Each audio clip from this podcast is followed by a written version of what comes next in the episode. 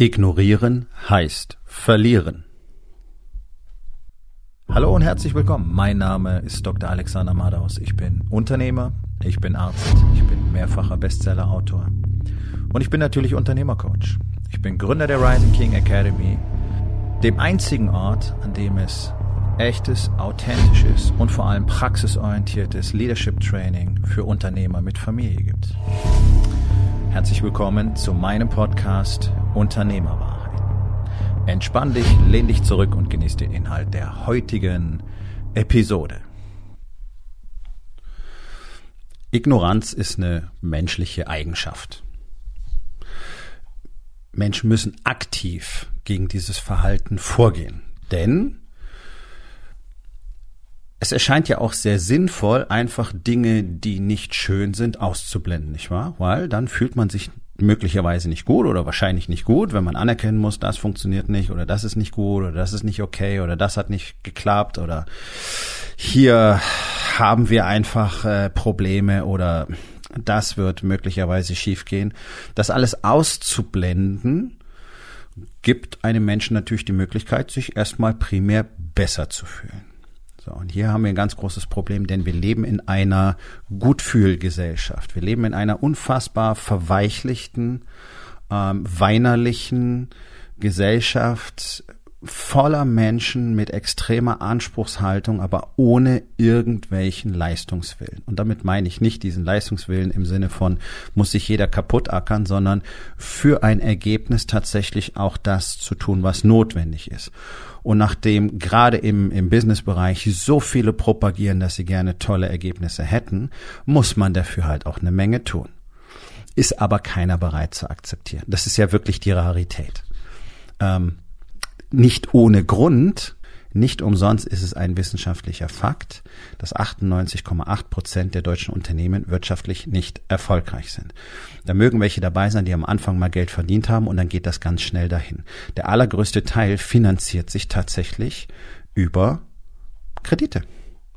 Die Banken machen das. Oder vielleicht hier und da noch mal schnell einen Investor mit ins Boot holen, um noch mal ein halbes Jahr durchschnaufen zu können ich meine, wir haben einen gigantischen Unternehmensturnover in Deutschland, wenn man sich die Zahlen mal anguckt. Irgendwie guckt keiner auf die Zahlen. Und genau das meine ich, ja. Diese Ignoranz schützt natürlich davor, irgendwas tun zu müssen. Und am Schluss ist es dann Kacke, weil es kaputt ist. Ich habe das, das, das funktioniert auf allen Ebenen des Lebens. Also das ist jetzt keine unternehmerspezifische Geschichte. Da ist es natürlich besonders desaströs.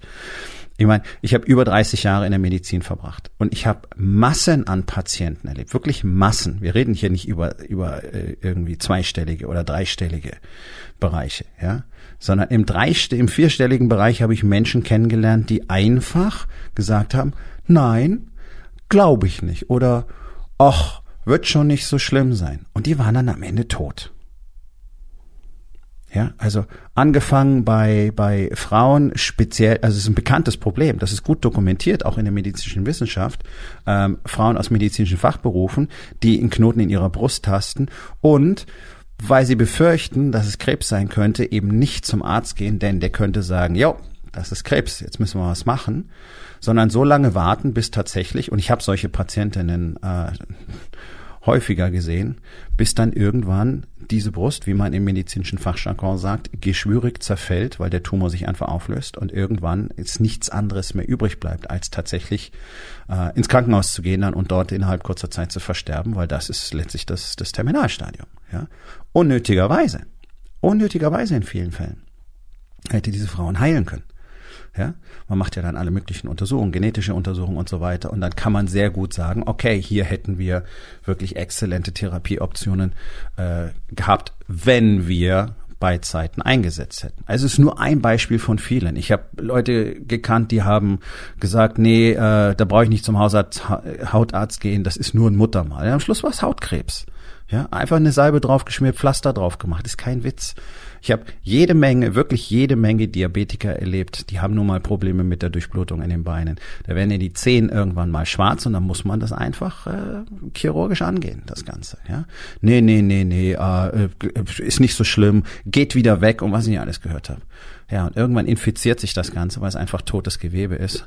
Und dann kriegen sie eine schwere Blutvergiftung und kommen dann äh, fast tot, wörtlich, im Koma ins Krankenhaus, wachen auf und dann fehlt halt der ganze Unterschenkel und nicht bloß ein C.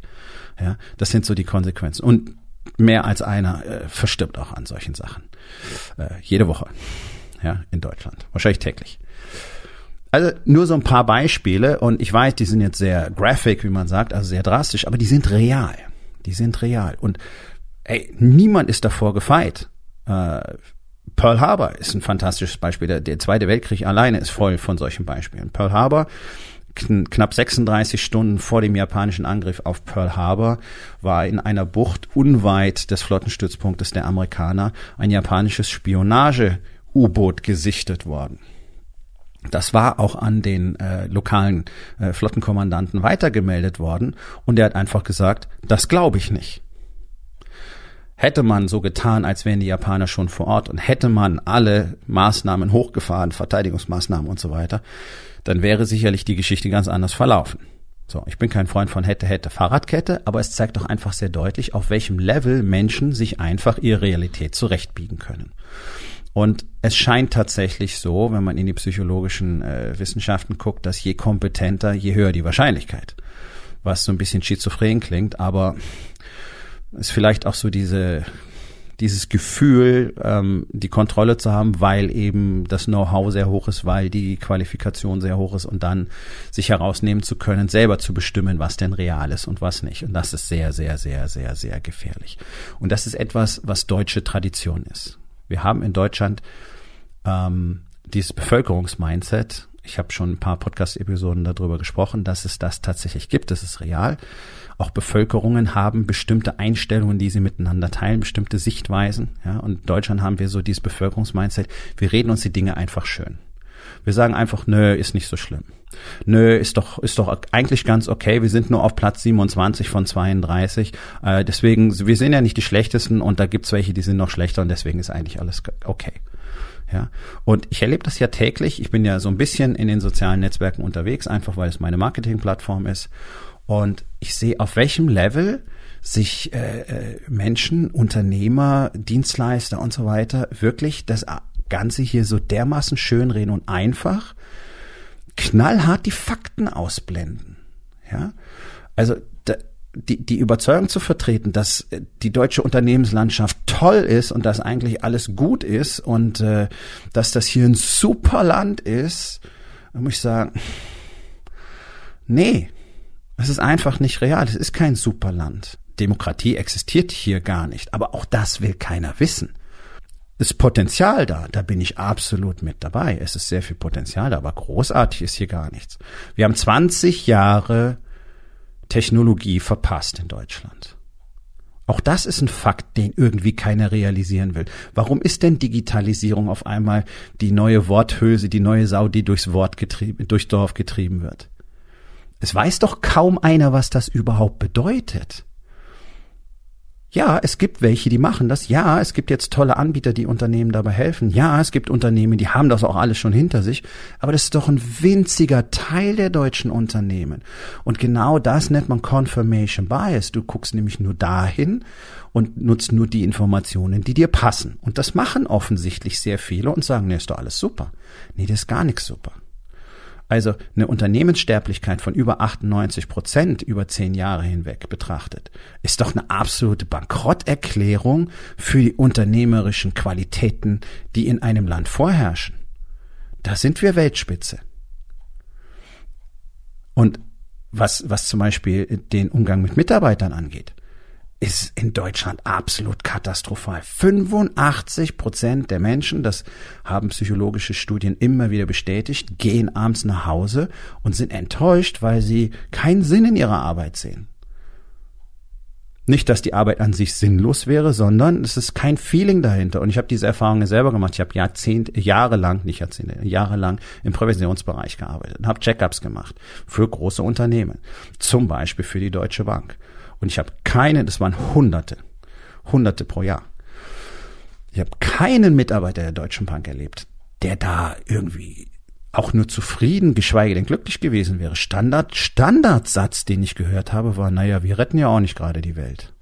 Aber es gibt Geld dafür.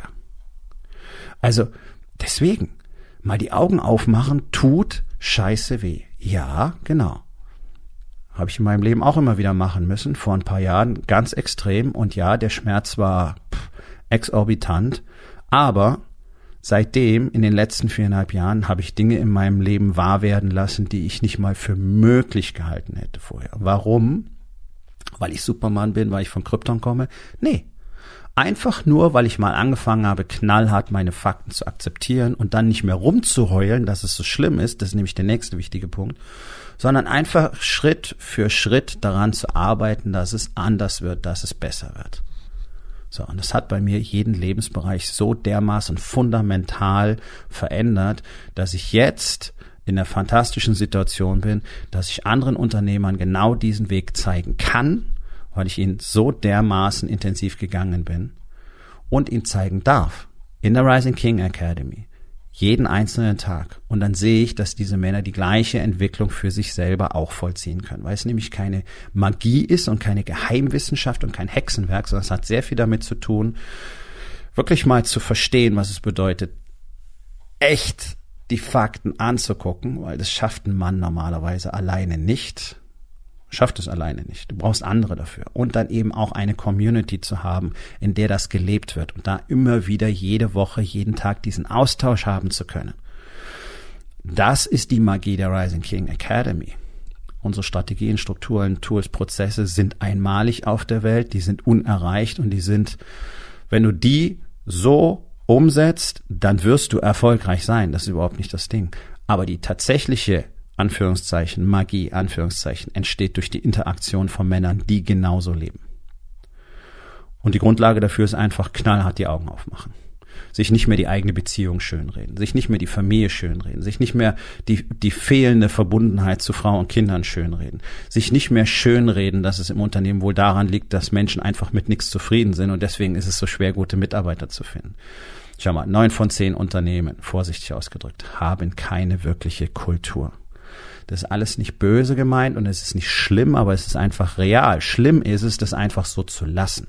In, in einem, in einer Organisation ohne Kultur wirst du niemals in der Lage sein, die richtigen Menschen anzuziehen. Du wirst zufällig welche dabei haben. Das ist immer so aber du wirst nicht gezielt die richtigen Menschen anziehen können und du wirst auch nicht in der Lage sein zu beurteilen, wer ist denn überhaupt der Richtige, wer passt denn überhaupt herein und wer nicht, von denen, die da sind. Wie müssten wir umstellen, umstrukturieren, die vielleicht in ihren Positionen tauschen oder eben auch gehen lassen, weil sich all das an Kernwerten und Kultur orientiert.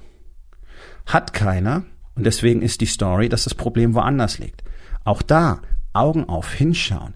Was sind denn die Einstellungskriterien? Kann dir praktisch niemand sagen.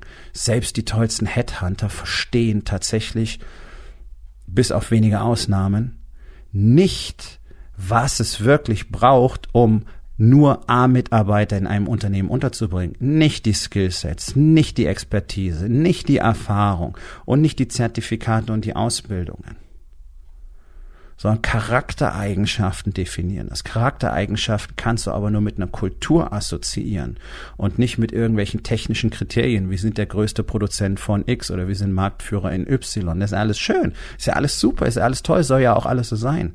Aber das ist nicht das, was Menschen bindet.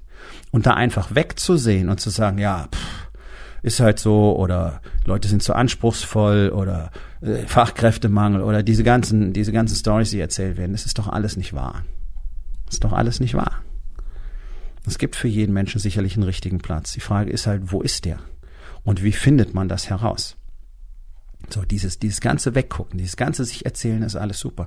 Führt doch dazu, dass heute in Deutschland immer noch knapp 70 Prozent der Unternehmen Faxgeräte benutzen.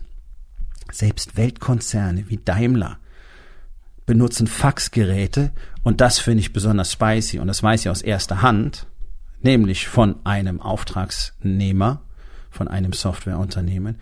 Selbst Konzerne wie Daimler schicken Aufträge für Softwareentwicklung per Fax. Also ich finde, das hat schon wirklich Charme, muss man sagen, nicht wahr? Ein völlig unsicheres Medium zum ersten und kom komplett outdated. Also alt einfach. Auf welchem Level spielen wir denn in Deutschland? Und ich meine, guck doch mal hin diese Corona-Krise, Management, null. Absolut null. Gibt's andere Länder, die es auch scheiße machen? Ja. Ach so, an denen orientieren wir uns? Hm, weiß ich nicht. Kann man es besser machen? Ja, genügend Länder haben es vorgemacht. Will ich gar nicht in epischer Breite drauf eingehen. Gibt's genügend Episoden drüber. Kannst du übrigens auch in meinem Buch nachlesen, das jetzt schon vor einem Jahr erschienen ist. Es ist einsam in der Grube, seit die Wahrheit tot ist. Da habe ich das schon aufgeschrieben mit der Corona-Krise, wie es nicht funktioniert, weil es damals schon klar war, weil anderthalb Jahrzehnte Vorbereitung gefehlt haben. Ja, so Digitalisierung Deutschland Fehlanzeigen. Keine Behörde kann digital arbeiten.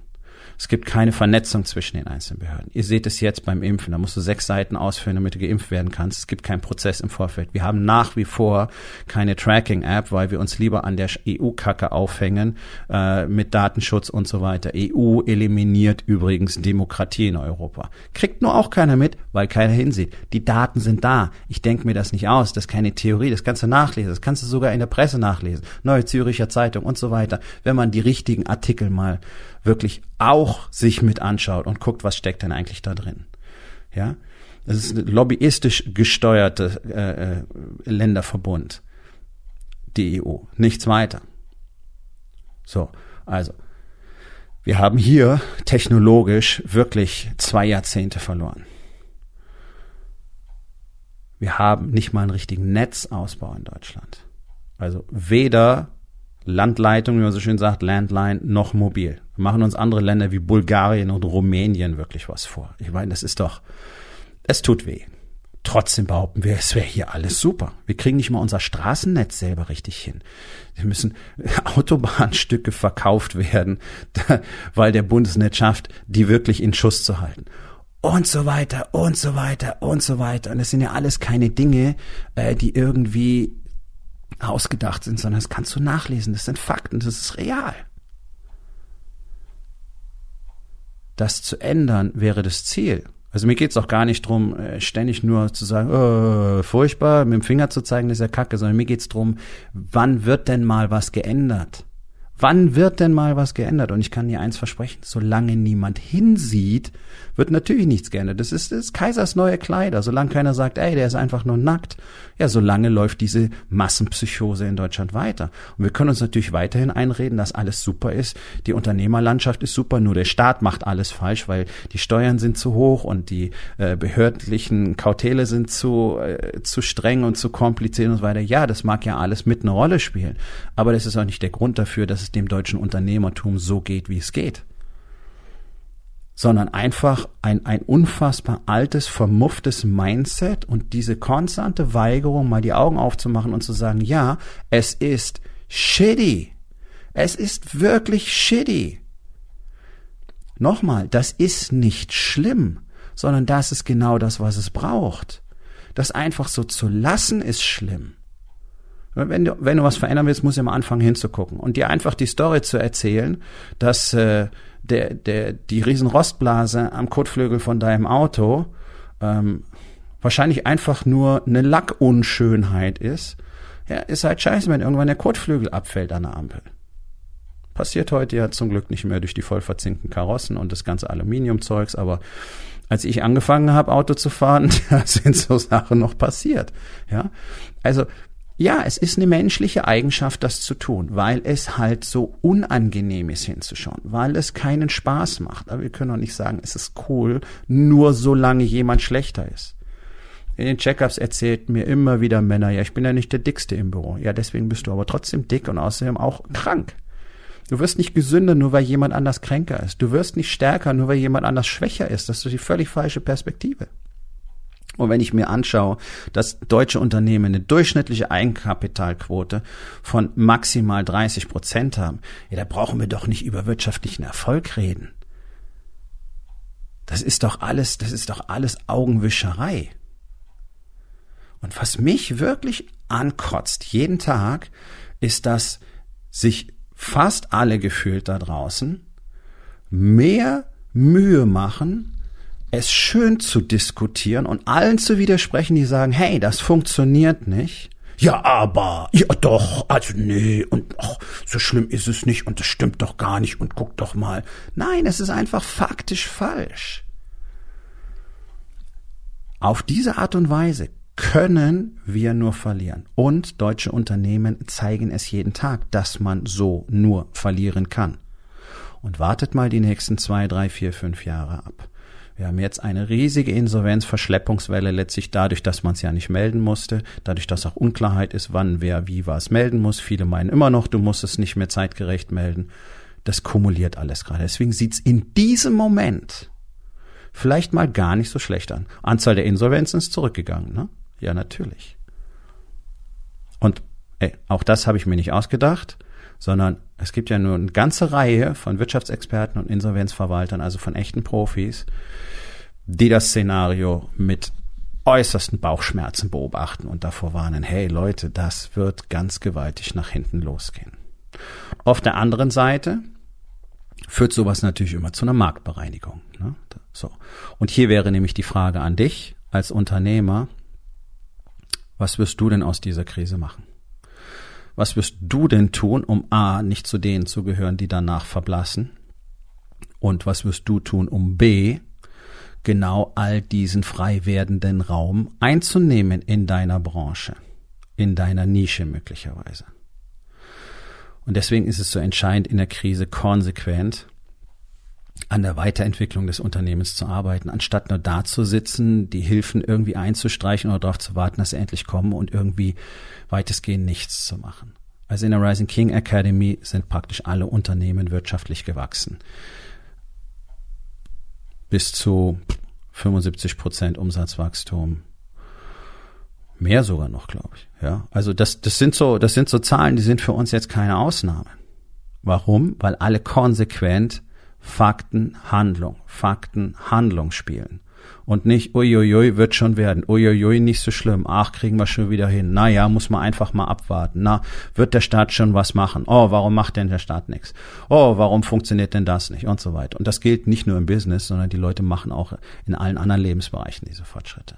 Und das hat schlicht und ergreifend damit zu tun, dass wir ein ganz, ganz einfaches, festes System installiert haben, das uns jeden Tag auf unsere Fakten zentriert, das uns jeden Tag zeigt, wo sind wir eigentlich. Und dann machen wir das turnusmäßig noch ein paar Stufen tiefer, einmal im Monat, alle 90 Tage kommen zusätzliche Elemente dazu, die wirklich mal das ganze System aufrollen und dir zeigen, okay, wo bin ich eigentlich? Und das Schlimmste, was du tun kannst, egal in welchem Lebensbereich, egal in welcher Situation, ist wegschauen. Denn das bringt dir im Nachgang Massen an Problemen ein, die in der Regel fast völlig oder völlig vermeidbar gewesen wären. Das ist die Entscheidung, die jeder von uns jeden Tag hat. Was tue ich? Schaue ich weg und warte einfach, bis es mir um die Ohren fliegt? Das ist die Entscheidung, die die meisten treffen. Oder sehe ich hin, regel das Ganze, nehme den Schmerz, die Anstrengung und die Arbeit in Kauf und bin am Ende damit siegreich. Und an der Stelle möchte ich einfach mal dran erinnern, Leadership hat genau ein Ziel, nämlich zu gewinnen. Um jeden Preis. Und es beginnt genau hier beim knallharten Akzeptieren der Fakten. Nun, das war's mit der heutigen Episode. Ich freue mich über jeden, der zugehört hat und ich freue mich ganz besonders darüber, wenn du mir auf iTunes eine Bewertung und vielleicht sogar eine Rezension hinterlässt, wenn dir der Content gefallen hat, denn das hilft auch anderen dabei, diesen Content zu finden, damit sie auch davon profitieren können. Und miteinander ist genau das, was wir unbedingt lernen müssen. Und ich würde mich natürlich freuen, wenn du vielleicht in eins meiner Bücher reinschaust. Du wirst dort sehr viel Wert für dich finden. Und wenn es dir gefallen hat, hinterlass mir auch da auf Amazon bitte eine Bewertung und sag's doch einfach weiter, dass dir dieser Podcast gefallen hat und empfehle ihn deinen Freunden. Ich wünsche dir einen erfolgreichen Tag.